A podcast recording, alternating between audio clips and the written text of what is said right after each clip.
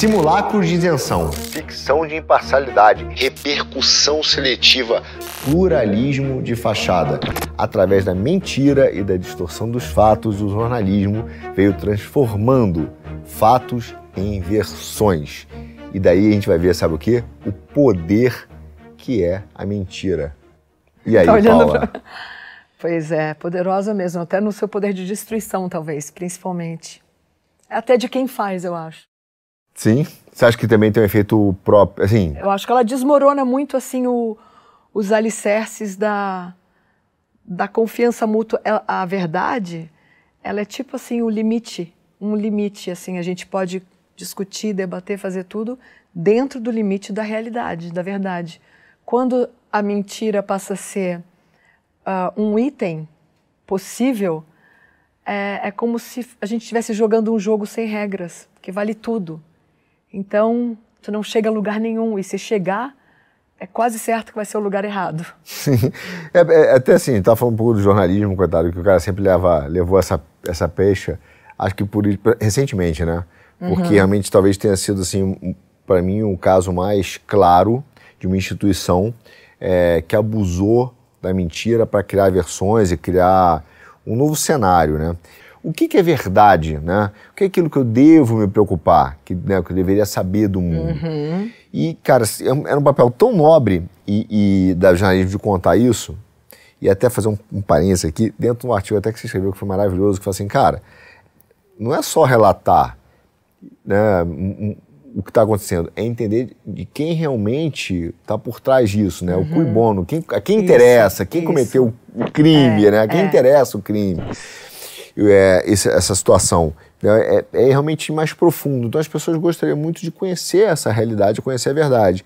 E aí quando vem o jornalismo e começa a ceder os encantos aí dos grandes poderes, uhum. contar uma versão, distorcer a realidade, né? Fazer o pluralismo de fachada, só ouvir um lado. Isso, Cara, é, isso joga as pessoas num. É o que você falou, joga as pessoas num tremendo vazio de conhecimento, porque não sabe mais o que é acreditar, né? O que é verdade, uhum. o que não é, uhum. né? o que, que aconteceu. Em que momento você acha que o jornalismo deslizou e saiu né, desse papel de tentar mostrar a verdade, né, ou descobrir a verdade, é, relatar os fatos e foi para o caminho de tentar ser, não sei, um, papel mais assim, de, de, dirigir as pessoas para uma nova versão de mundo, querer ser um, é, um guia intelectual da sociedade e aí acabou abusando da mentira ou da distorção dos fatos. Eu nunca estudei esse assunto, assim, eu, uhum. não, eu realmente não sou uma especialista na história do jornalismo, mas eu acho que o jornalismo ah, sancionado pelo Estado, para começar a partir de autorizações governamentais mesmo para o funcionamento de TVs, rádios e jornais.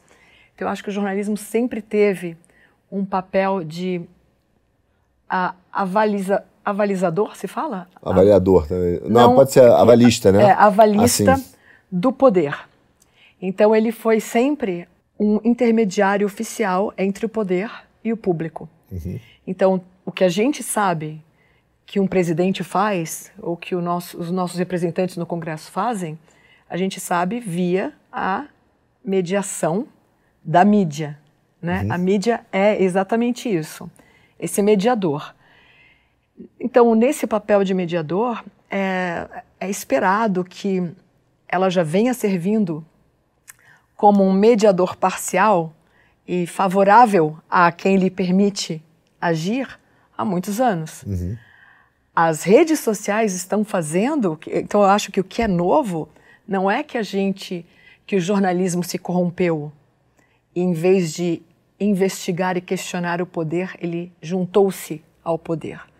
O que está acontecendo agora é que com as mídias sociais, a gente já pode abrir mão, em muitos casos, desse intermediário. Então, tu, com o teu celular, numa manifestação, tu consegue mostrar o que está acontecendo uhum. e eu consigo ver e eu não preciso da Globo me dizer que tem 60 mil pessoas quando o teu celular está me mostrando um milhão.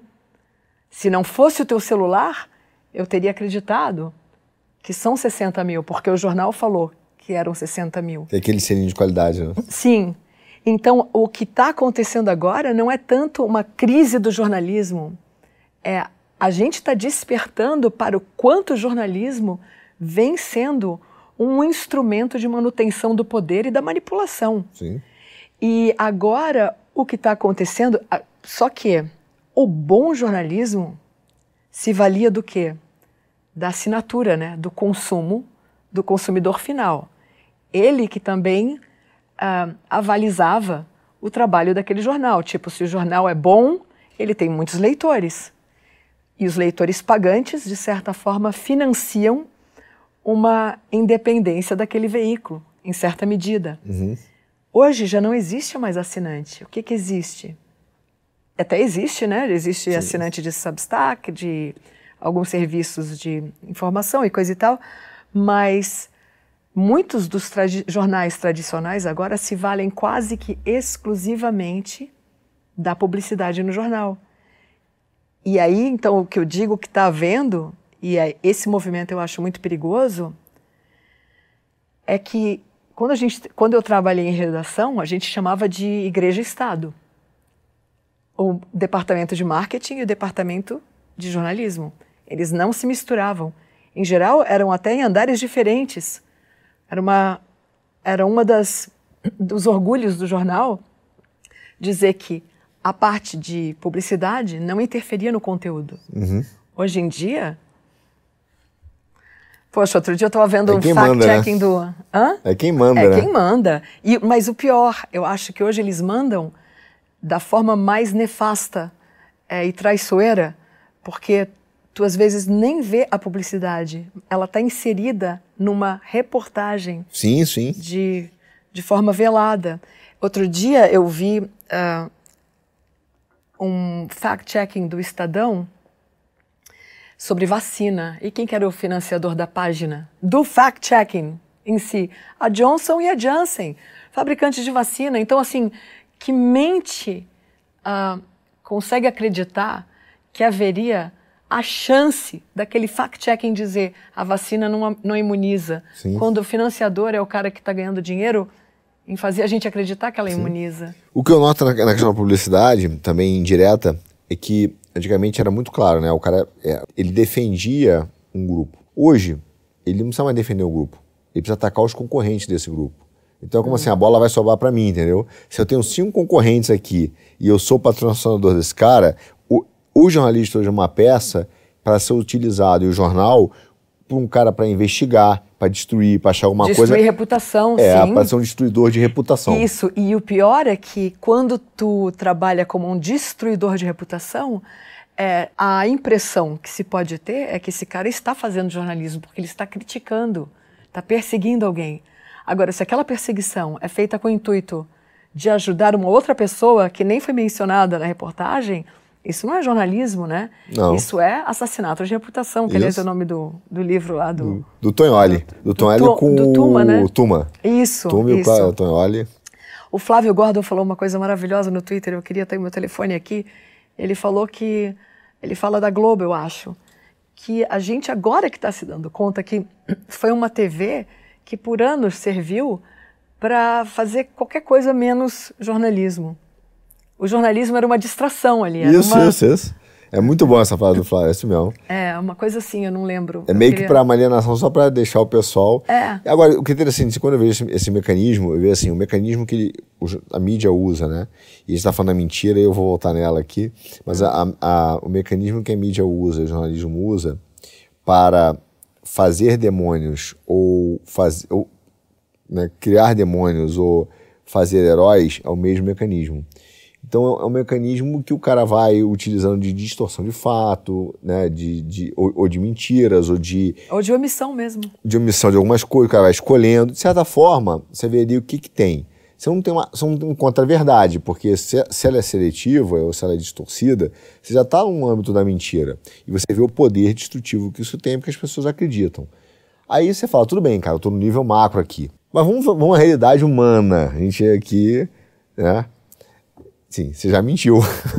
Sim, eu ia até te falar uma coisa que eu, eu tenho um antídoto é. para isso, eu acho. Qual é? Eu já menti também. Não, porque o, negócio é o seguinte, não, é, por exemplo, eu não me sinto uh, acima ou uh, imune à tendência de validar o que eu já disse uh, ou o que eu já acredito. Então, é, isso é um defeito, mas é humano. Uhum. Então, assim, requer muita coragem, tempo e espaço também para tu ficar numa dialética eterna contigo mesmo, em que tu traz sempre os argumentos pró e contras, né? Então, assim, qual que é a saída para isso? Eu acho que é o leitor ou a audiência de, um, de uma TV, de um, que a gente consuma o maior número de fontes possíveis. Então, assim, ó, ah, quem sempre, digamos, quem lê sempre os meus artigos, ah, a tendência que ele comece a raciocinar um pouco como eu, talvez com algumas coisas que sejam espertas, inteligentes ali, e com vícios também, vícios interpretativos Sim. que estão imbuídos em mim, a tendência dessa pessoa se apropriar daquela daquela mesma, daquele mesmo sistema é muito alta. Então, eu acho que o que mais vale é que tu te garanta de consumir pessoas que pensam diferente, não só que têm ideologias diferentes, mas raciocínios também, Sim. maneiras de pensar.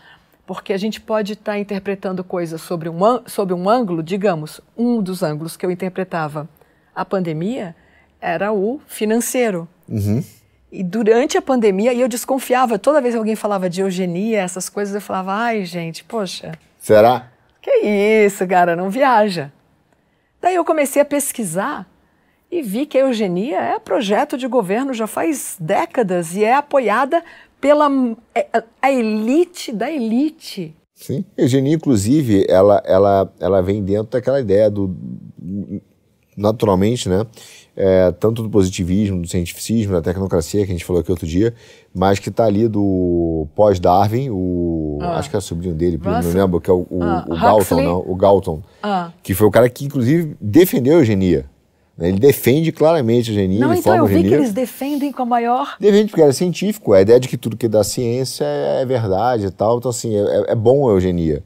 Não Isso, que eu acho, é, não, tá? mas ela é o considerada, ela é Foi considerada do considerada boa. É, muita gente defendeu Sabe eugenia. quem não. que defende? Eu até eu só eu precisei escrever um artigo sobre isso para acreditar que foi aquela bióloga Jane Goodall, Goodall, eu não sei como é o sobrenome dela, mas é uma super simpática, cabelinho branco, Uhum. preso atrás, ela abraça macaco. Todo mundo já viu essa bióloga? Ela abraça uns chimpanzés.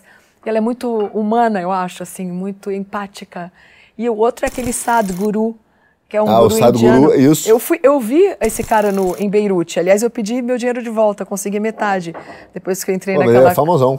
Putz, tu tem noção, tu não sabe o que que é aquilo, lavagem. Ele, Oxo, Não. essa turma toda aí. Gente do céu, eu realmente não gosto de culto, sabe? Eu Uhum. já cheguei a essa conclusão e não gosto. Ali não podia nem, não podia nem tossir, parecia que eu tava num campo de concentração. Enfim, fui com uma amiga iraniana, nós duas, a gente, meu Deus, vamos sair correndo daqui já. Não podia nem tomar café, só chá, só chá, cafeína faz mal. Mas enfim, é, esse cara que é todo maravilhoso, bondoso, supostamente, e a Jane Goodall, os dois estiveram foram ah, palestrantes ou entrevistados ou participaram do, do Fórum Econômico Mundial e ambos defendem abertamente a redução da população, a a diminuição, o controle populacional e não só ah, com planejamento familiar. O Bill Gates também já defendeu, mas enfim, isso era só para dar um exemplo Sim. que se não fosse eu estar em contato com umas pessoas que já estavam lá na frente, sabendo de coisas que não me chegavam pelos jornais, tá vendo? Ah, e se chegassem, chegavam talvez de forma subliminar e positiva, não como uma, Sim, um sim. questionamento.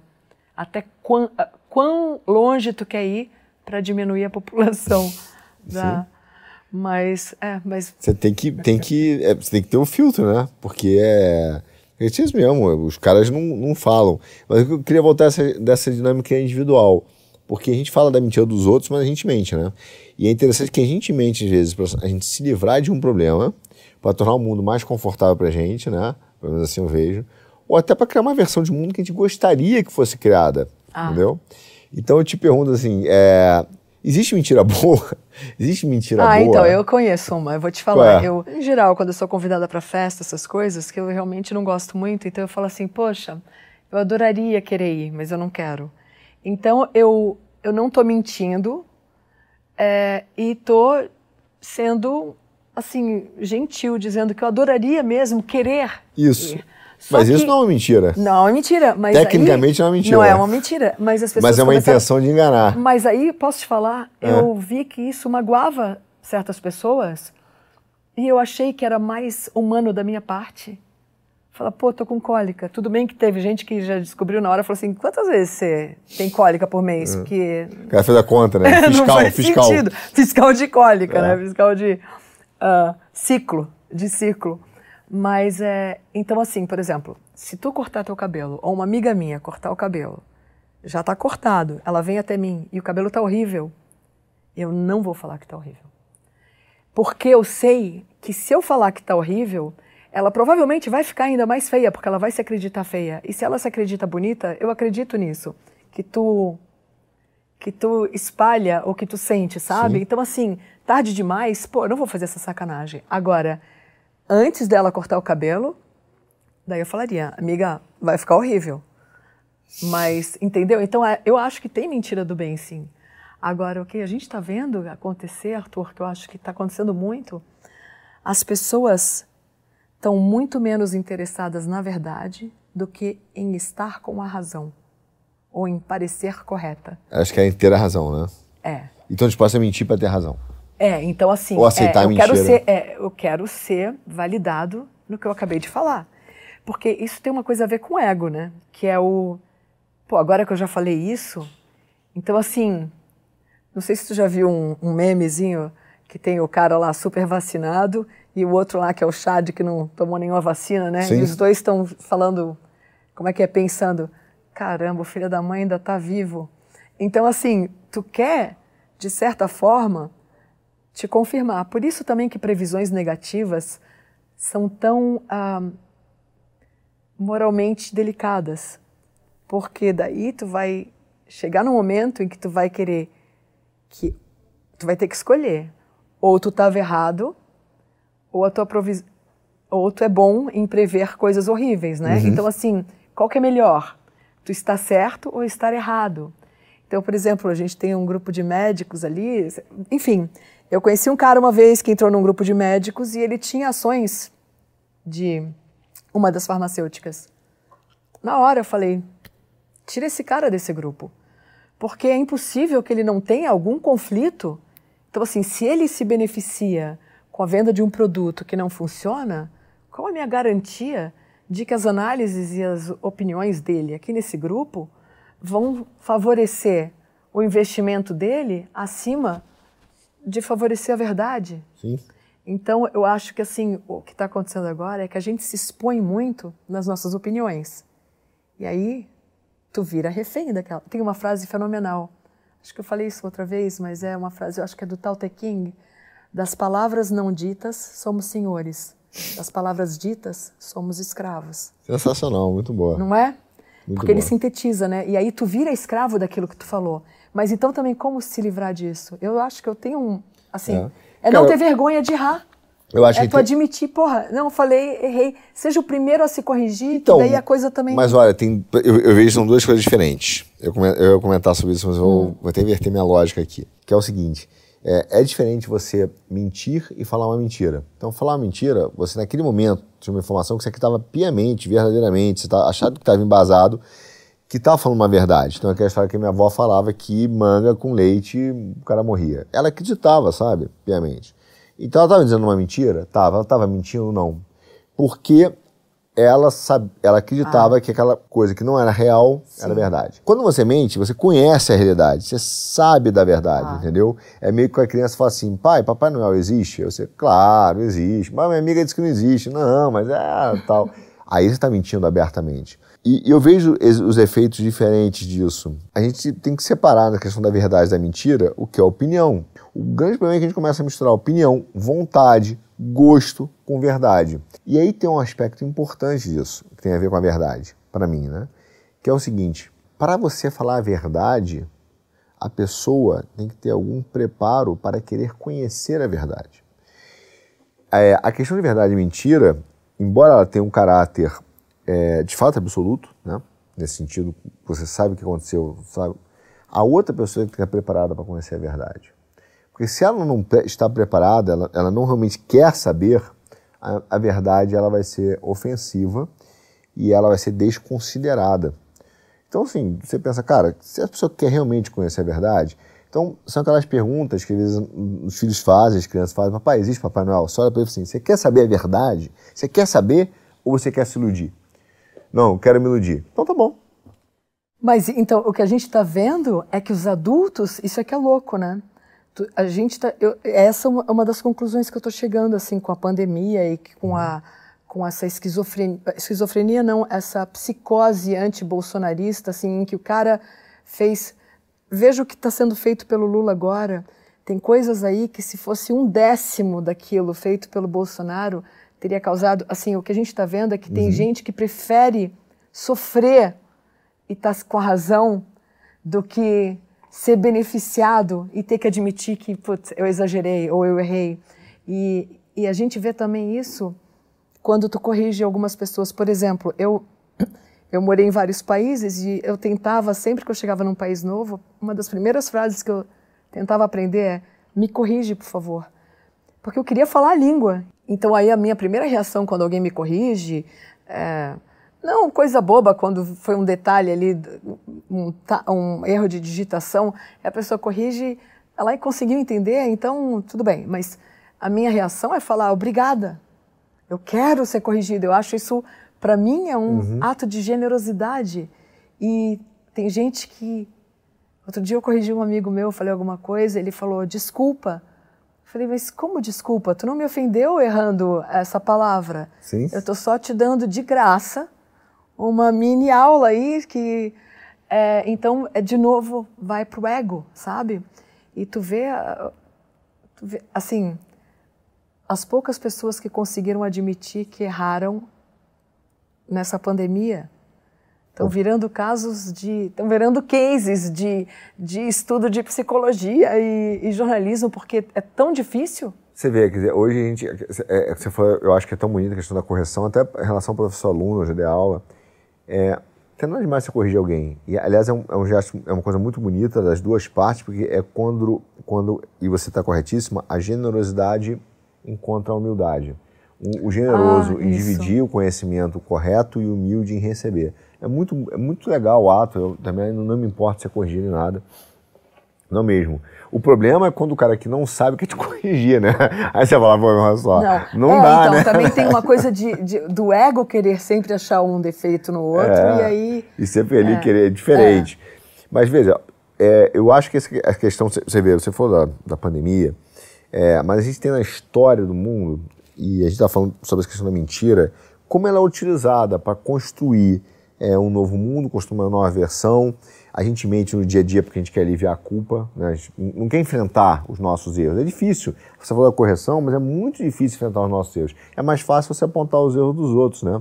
É mais fácil você ver o, o, o cisco no olho uhum, do seu amigo é, do que é o vergalhão que está no ah, seu olho, sim, né? É. Então, é muito difícil essa autoconsciência e por isso que as pessoas querem estar totalmente sempre com razão.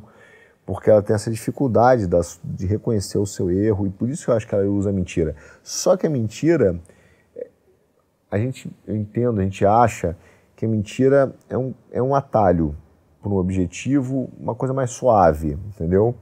É tipo um caminho mais fácil. Só que ela tem consequências desastrosas na história, não é de, de, hoje. Quando a gente fala hoje, por exemplo, fake news, né? E como a, o, o, sistema usou isso e distorceu isso, né? Eu, eu brinco que o sistema usou a fake news para criar uma nova mentira. Uhum. Que é um princípio legal, se você pensar assim, juridicamente interessante, que é o seguinte, pô, eu pego um vídeo de um cara, do Arthur, e digo assim, ó, esse cara é, né, foi, foi pego e tal, né, tem vídeo, faço uma notícia, e digo que esse cara é um, é, é um estuprador e esse cara aconteceu isso na rua, ele fez isso com uma criança e tal. Aí o povo se revolta, vai para cima do cara, né, faz o linchamento, mata o cara, faz justiça com as próprias mãos. Aí você vai ver, esse cara nunca teve envolvido em nada. Quer dizer, você tem diversas formas de assassinato utilizando a fake uhum. news, a mentira. Você tem a, a mentira sendo utilizada como destruição de reputação, porque você não precisa do linchamento real, mas você tem um linchamento civil, isso. a gente já falou sobre isso né, é. em outro programa. Você tem a mentira com uma série de consequências destrutivas na vida das pessoas, de maneira que não consegue mais reagir. Uhum. Coisas pequenas, por exemplo, é, uma, uma, pessoa, por exemplo, coisas do passado, uma pessoa é, que de repente, de repente ela é taxada de um determinado comportamento moral. Né? Uma mulher, geralmente no passado, tinha muito isso. Depois eu não conseguia mais arrumar um marido, porque, não, essa menina é isso, essa menina é isso. Uhum. Essa mentira, veja só, quantas vezes ela assassinou pessoas. Uma vez eu perguntei isso para um amigo meu, eu falei, cara, você já matou alguém? Ele falou, não, nunca matei ninguém. Eu falei, você já destruiu a reputação de alguém? Ele falou, cara, eu já prejudiquei a reputação de alguém. Já disse que a menina era uhum. astuta, que o meu amigo era não sei quem. Eu falei, você, você se tocou que você matou? Uhum. Você matou porque aquela pessoa vai pois sendo é, esfaqueada, isso... sabe? Mas isso assim, tu tá falando isso até eu tô pensando agora, por exemplo, assim, eu, e aí talvez seja uma coisa que eu precise analisar mesmo e me policiar, porque uma coisa talvez que eu erre muito, que eu falo, nossa, como você é burra, adoro chamar de burro, né? De burra e burro. Mas às vezes o mais correto seria o que você falou foi uma burrice. Isso. Porque se eu falo você é burra, eu já estou até privando essa pessoa uh, da possibilidade de acertar, porque se eu já declarei, já julguei que ela é burra, até para mim é meio é contraproducente, porque eu mesma não, não vou. Uh, se eu aceitar que ela falou alguma outra coisa inteligente, então meu, a minha primeira declaração estava errada. Está sendo né? incongruente no mínimo, né? É, estou sendo inco incoerente, isso, né? incoerente. Então talvez seja, talvez seja uma coisa a ser analisada aí, prestar atenção. É, a gente faz quê? Porque a gente tira a possibilidade, quando a gente destrói a reputação das porque pessoas... Porque a gente tem que ser assim, ó, porque pensa bem, tu com a tua esposa, vai, uhum. com certeza uh, tem coisas que tu faz que ela não concorda e vice-versa e coisa e tal. Mas tu a ama e vice-versa. E nesse amor existe então um perdão incutido ali já, é implícito. E outra coisa mais importante ainda, que está implícita nisso, que é a perfeição, é impossível. Sim. Então, uh, se a gente consegue tolerar um pai, uma mãe, um namorado que tem defeitos, e tem coisas que a gente talvez considere até condenável, é, talvez seja uma das maneiras que a gente possa talvez melhorar o mundo um pouquinho, é partir sempre do princípio que todo mundo pode errar e acertar. E nenhum ato é eterno, ou nenhum erro é eterno. Então, assim, em vez de falar para a pessoa como você é burra, falar, poxa, como você foi burra naquele momento, olha, não quero largar o burra, né? Ou como você falou uma coisa errada, uma burrice, mas não a criar aquela pecha. É que tem coisas que me dão tanta raiva, assim. Sim, mas isso é humano. O nosso, você está falando da minha esposa, né? Eu, eu, brinco que nesse ponto eu não tenho nem o que reclamar, porque eu sou... Ela não erra. Eu sou extremamente de sorte, porque eu consegui escolher uhum. a única pessoa em 7 bilhões no mundo que nunca está errada. Então eu realmente estou... Eu sou um cara super Olha, sortudo, entendeu? É, nunca errou. Mas, assim, é claro, mas é só, isso é extremamente humano. A gente tem que entender, assim, quando a gente mente, né? É, primeiro, a gente gosta de mentir sobre a gente. Né? Em termos de emprego, quais são os seus defeitos? O cara não fala, o cara mente. Entende que a, mentira é uma perfeccionista. É, uma, é sobre ser determinado e tal. Mas a mentira é uma grande é, ferramenta de distorção porque nós não conseguimos nos olhar e ver os nossos próprios defeitos, admitir os nossos próprios erros. É, nós não queremos assumir a responsabilidade dos nossos atos, nós não queremos pagar pelos nossos atos, entendeu? Então a gente, a gente é sempre tentando terceirizar a culpa, fantasiar um personagem, fantasiar uma versão de uma história, porque a gente tem a vontade de parecer verdadeiro e certo, mas no fundo a gente sabe que a gente é uma fraude em várias coisas. Então é aquela história do cara que, que mente, né? Mente no trabalho que é determinado, na semana seguinte está pedindo para sair mais cedo que não aguenta mais o trabalho. É, a gente sabe por quê? Porque ele quer parecer uma coisa que ele sabe que ele não é. Só que isso não é apenas um. Você não, não é um pó de arroz que você está botando ali em você mesmo. Isso tem efeitos é, que a gente não consegue nem imaginar que vão sendo essa consequência. Né? O cara que pega um vídeo, acha engraçado, diz que fulano fez um mal e de repente esse cara acaba morto. E aí o governo pega isso e começa a dizer o grande problema é fake, fake news mata. Sim, fake news mata se você provoca uma multidão para linchar o cara. É. Mas, tipo da escola base, vai. O caso da escola base é um clássico, a imprensa uhum. nunca pediu desculpa, né? Fingiu que não aconteceu, né? Folha de São Paulo. Então, assim, é uma destruição e, e, e, e os efeitos, porque às, às, vezes a pessoa fala assim, ah, tudo bem, reputação, cara, só no jornal.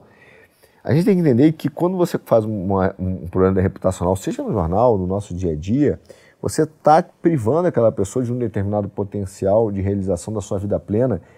E aí eu vou fazer meu, meu puxadinho aqui que eu sempre hum. faço, que é espiritual. Que é espiritual. Deus te deu a vida, você tem uma vida plena em vários campos. Se eu começo a dizer para você, de uma pessoa que ela não tem direito a um relacionamento pleno, porque ela é galinha, ou que o homem é galinha, né? Como dizia na minha época, mais, mais suave.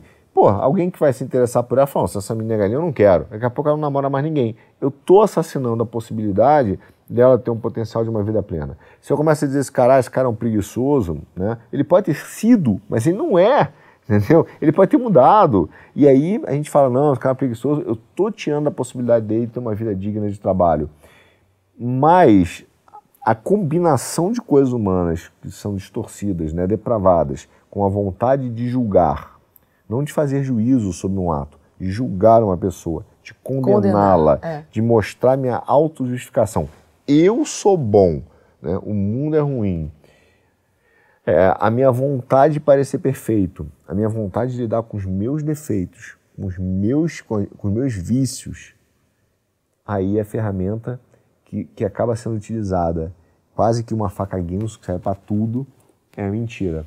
Só que ela tem um poder destruidor, né? Porque na hora de eu me justificar, de eu me embelezar, eu tô acabando não, então, massa e é, com uma E é muito né? louco, assim, ó, quando tu participa de grupos de, uh, ideológicos ali no Twitter, no WhatsApp, com pessoas mais ou menos de uma mesma ideologia ali, tu vê que existe uma coisa assim coletiva de autoconfirmação.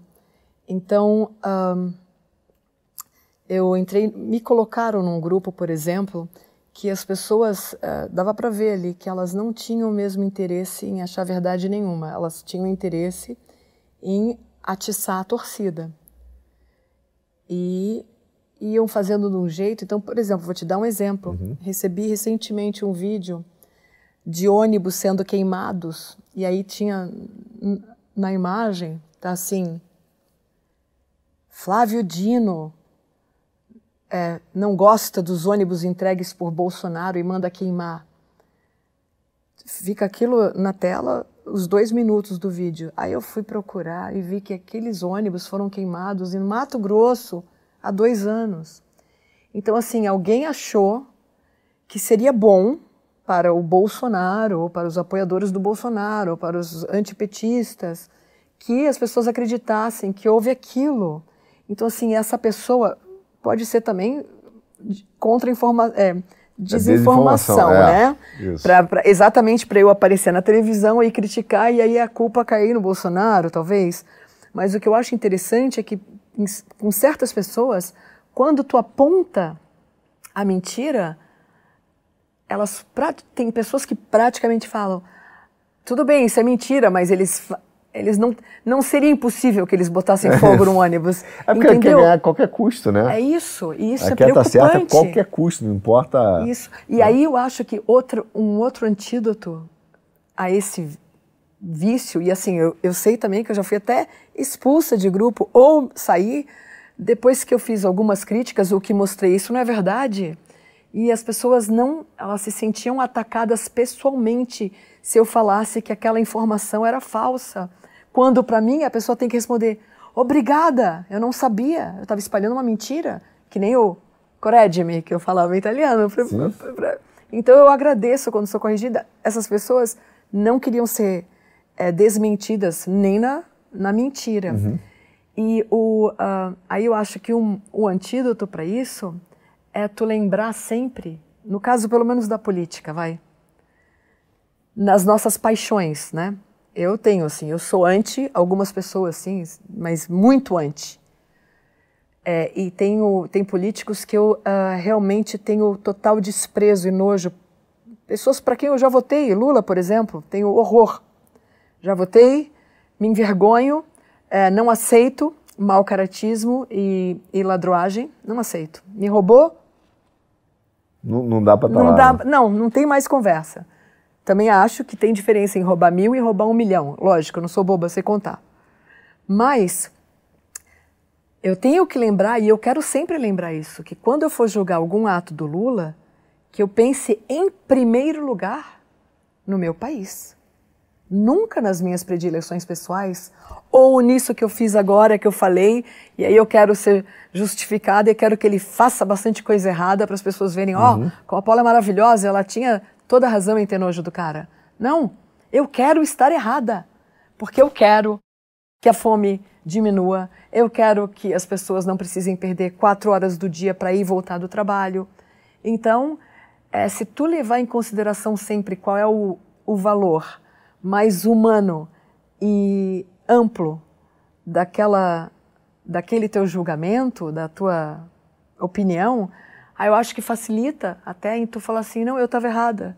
Ele, ou ele fez certo, eu não gosto do cara, mas ele está muito certo aqui. Esse caminho acabou dando certo e tudo bem. É. Né? Porque a gente quer ver um objetivo num país melhor, numa isso. sociedade melhor. E tem que lembrar isso, né? Tem, tem. Porque é senão a gente vai virar duas torcidas que jamais se encontram. Não, senão é uma... vira idolatria, né? Você vira um idólatra porque não importa, o cara tá certo, mas como foi ele que mas fez... Mas o pior da idolatria, Arthur, é que é um tiro no pé de quem idolatra. Porque claro. daí tu aceita até o que te faz mal, só porque veio do cara. Exatamente.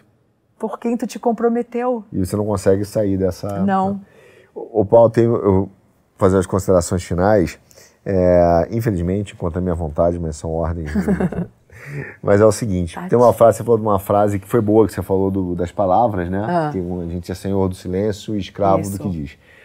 Mas tem uma outra mentira que eu acho muito boa, é, que reflete muito essa vontade de, querer estar certo, mas também de o outro estar errado. Enfim, é, é, ela é bem profunda, apesar de não parecer, que é muito divertido. Eu vi num filme uma vez, o cara falou o seguinte: se você falar mentiras de mim, eu vou falar a verdade de você. Então, é uma frase boa, porque ela é bem profunda que se a gente quiser explorar, né?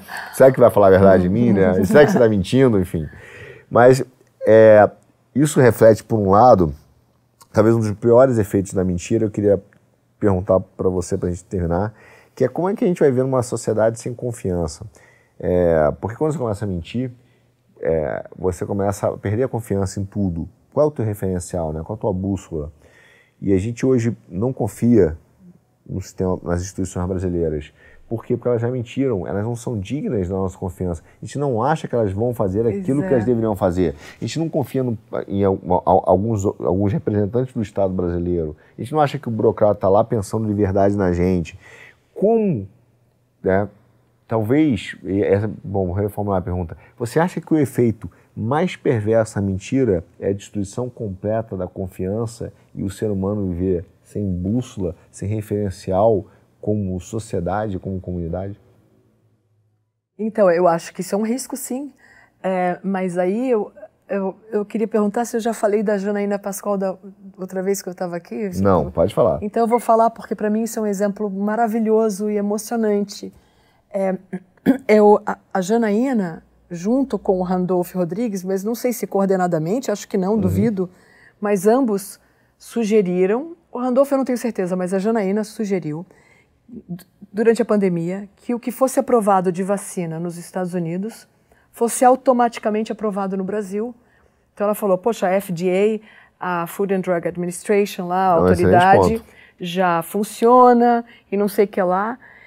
E aí eu escrevi um artigo mostrando que a FDA é uma das instituições mais podres e corruptas que eu tenho conhecimento é uma agência reguladora que foi totalmente capturada pela indústria. Aquilo lá é um atravessador do grande da, das, grandes. Da, da, das grandes farmacêuticas. E, e aí nesse, nesse artigo, até falei uma coisa assim meio nojentinha, mas assim eu falei para, eu falei, é, Sócrates dizia que só sei que nada sei, e cá está a Janaína que não sabe nem que ela não sabe, e ela nem se, aí eu peguei e desci o cacete ali. O, o título do artigo era O Vira-Lata Caramelo. Eu acho que era isso ainda. Muito bom o título. É. E aí, olha o tapa de luva de pelica, não, de boxe mesmo que eu tomei na cara. Foi que. E para mim foi gratificante, assim. que dali uma semana mais ou menos, a Janaína vai no Facebook dela, ela lê o artigo, alguém deve ter falado, olha aí, estão falando mal de você. Só que o meu artigo foi com vários de, uh, uh, exemplos de como a FDA não é confiável.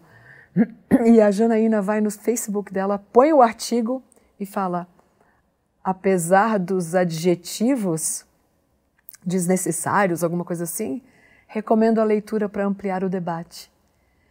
E para mim, eu, eu acho que eu nunca mais vou desconfiar da índole da Janaína. Eu posso desconfiar até do que ela diz, porque eu posso achar também que ela vai falar outra coisa que mostra desconhecimento. Ela pode ter dito uma mentira, mas não mentiu, né? Não, exactly. Eu, eu, isso, eu vou saber que ela é tão intelectualmente honesta que ela vai divulgar um artigo que a chama de vira-lata caramelo em nome da verdade e a despeito de si mesma e do seu ego. Isso aí para mim é uma coisa isso é o ser humano buscando verdadeiramente. Vou fazer uma besteira aqui, vamos falar. Verdadeiramente é verdade. É, realmente é, buscando a verdade. Mas sério, eu acho. Daí ah. eu tive convicção de que ela realmente quer um Brasil melhor e mais justo. E, e mesmo que isso a obrigue a dizer eu estava errada. E, é, e isso é que é o lindo. Eu acho que todos nós erramos. Então, o que vai diferir um de outro, eu acho, é exatamente a capacidade de evoluir e aceitar que tu errou como eu das máscaras, né, que eu tenho vergonha, eu que quero sair de máscara para me esconder daquele artigo, uhum. mas eu não, não o apago e não, não botei nenhum anúncio lá, um, um, um alerta dizendo mudei de opinião. É, isso, para mim, é, mostra a genealogia do, do meu conhecimento também, do aprimoramento das minhas opiniões e, e coisa e tal. Mas... Muito bom, muito bom. Queria te agradecer pelo papo, queria agradecer aos nossos queridíssimos como eu sou, já estou acima dos 45, um pouquinho mais, nossos telespectadores, e dizer assim que a gente lida com uma coisa dificílima que é o assunto que é mentira. E a gente lida tão mal com isso que é o Brasil, não só o Brasil, o mundo tem o dia da mentira, mas não tem o dia da verdade. E a ideia é, ah, vamos fazer uma pegadinha, mas no fundo a gente está valorizando a mentira e querendo que ela é, aliviando, né, passando pano, não, a mentira é legal, etc., com todos os efeitos que a gente discutiu aqui. Queria agradecer a todos vocês pela, nossa, pela paciência e também lembrar para não esqueçam, curtir o nosso vídeo, é, o coraçãozinho, compartilhar, comentar, nos ajudem, porque o engajamento de tudo isso que a gente falou gera engajamento para que essa informação possa ser distribuída e chegar para mais pessoas. Se você gostou, se você não gostou, também comenta que ajuda a chegar e está tudo bem. Obrigado, pessoal. Esse é mais um Quinto Elemento. Obrigado, Paula. Até Obrigada. o próximo minicast.